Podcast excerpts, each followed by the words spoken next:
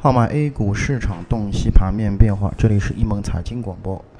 我是主持人易小萌。那么今天是二零一四年的十月九日，我们先来了解一下今天早盘的一个情况。那么今日沪深两市早盘呢是保持了一个平稳的运行啊。那在整个特斯拉和环保的崛起下呢，是给予题材股的一个相对的动力。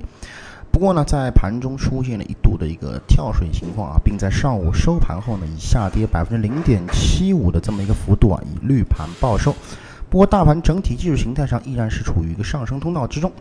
盘面上我们可以看到，只有造纸啊、工程建筑和保险三个行业板块呢是以红盘报收，而且涨幅呢都相对比较少，只在百分之一以内。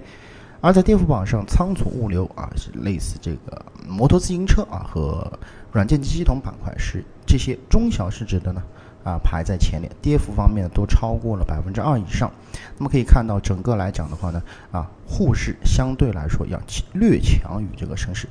那么通过早盘来看啊，值得我们注意的是啊，今日成成交量啊，这个上午就已经达到了一千两百亿以上啊，放出了一个巨量。而在放量的同时，我们可以看到整个技术形态是形成了一个下跌的这么一个走势。由于沪指短线技术指标处于了一个相对的超买状态啊，那一旦收出整个十字星的话，则是一个非常明确的一个滞涨信号。那么在收阴的情况下呢，啊，放量是处放量下跌是处于一个调整的这么一个形态。那么从整个局部来看啊，